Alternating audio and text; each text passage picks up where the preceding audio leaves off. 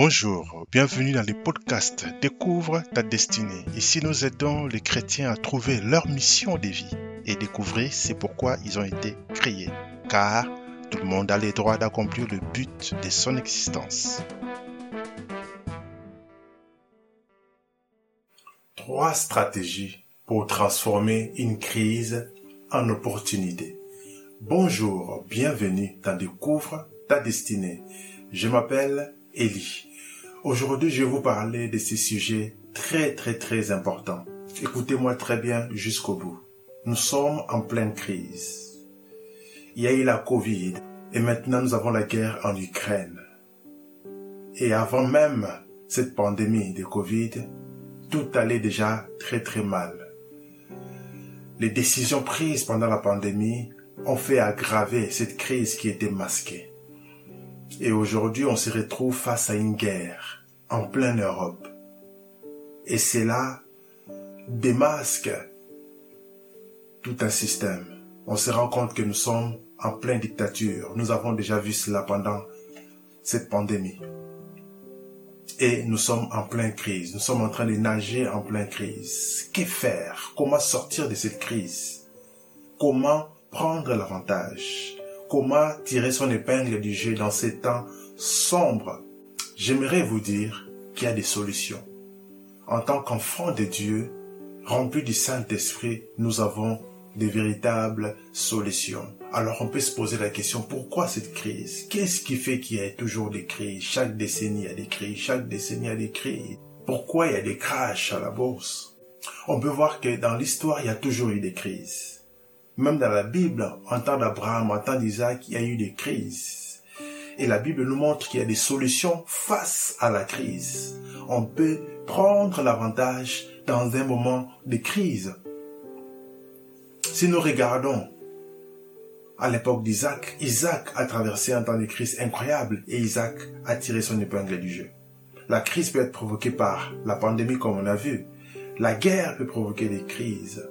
Des catastrophes naturelles peuvent provoquer des crises. Dans les temps anciens, lorsqu'il y avait la sécheresse, il n'y avait pas de nourriture. On ne pouvait pas planter, on ne pouvait pas récolter. Et dans les temps d'Isaac, Isaac a su comment planter pendant la sécheresse. Et en s'inspirant de la Bible dans Genèse 26, on peut tirer trois stratégies si nous voulons sortir de la crise, si nous voulons transformer une crise en opportunité. Première stratégie pour transformer la crise en opportunité, il faut nager à contre-courant. Dans des temps de crise, souvent on veut faire comme tout le monde. On veut faire ce qu'on nous a toujours dit de faire. Le premier réflexe, c'est de fuir la crise et d'aller là où il n'y a pas de crise. Abraham, en temps de crise, il est parti en Égypte. Isaac, à son tour, il veut partir en Égypte, mais Dieu lui dit, reste là où tu es. Toi aussi, tu peux te poser la question en ces temps, est-ce que je dois quitter l'Europe, aller quelque part? Il faut que tu saches quoi faire. Il faut pas suivre la masse. Pour ceux qui investissent en bourse, c'est le temps où les gens sont en train de vendre en masse. La bourse, la tendance est baissière tout le monde est en train de vendre, il n'y a plus rien. Ça paye à des rebonds, mais ça continue à baisser. Ça, ça ne va pas. Que faire? Est-ce qu'on doit nous aussi vendre? Est-ce qu'il faut aller vers des valeurs refuges comme l'or? Quelles sont les valeurs antifragiles dans lesquelles on peut investir? On ne sait pas. Que faire Parce que tout était en train de baisser. Il faut nager à contre-courant. Il ne faut pas faire comme tout le monde. Il faut prendre le temps d'analyser. Nous avons tous des cerveaux. Nous avons tous l'intelligence. Il faut réfléchir par rapport aux données qu'on a afin de prendre la bonne décision. Il ne faut pas agir ou réagir par émotion. Il faut éloigner l'émotion. Il faut vraiment réfléchir, trouver des solutions durables. Parce que les crises, il y en aura toujours. Mais lorsqu'on traverse la crise, il nous faut réagir avec intelligence, avec sagesse, pour ne pas se laisser emporter, pour ne pas prendre des décisions hâtives. Sinon, on risque de les regretter. C'est très important de ne pas suivre la masse. C'est très important de réfléchir, de poser des actes sur base de bonnes réflexions pour ne pas les regretter, pour ne pas empirer son cas. Deuxième des choses à faire, il faut innover. Il faut innover. Isaac, à Guérard, a innové. Il avait entendu la voix de Dieu qui lui avait dit, reste à Guérard. Il a nagé à contre-courant. Il est resté à Guérard. Autre chose qu'il a fait, il a innové. En son temps, qu'est-ce qu'il a fait? Il a creusé des puits. Il y avait la sécheresse, personne ne pouvait planter, personne ne pouvait récolter. Mais qu'est-ce qu'Isaac a fait? Il avait des ouvriers, ils ont creusé des puits, ils ont trouvé l'eau. Et en creusant des puits, en trouvant l'eau, leurs bétail pouvaient s'abreuver, ils pouvaient boire. Les, les bétails d'Isaac sont restés en vie, mais il fallait aussi manger. Qu'est-ce qu'Isaac a fait?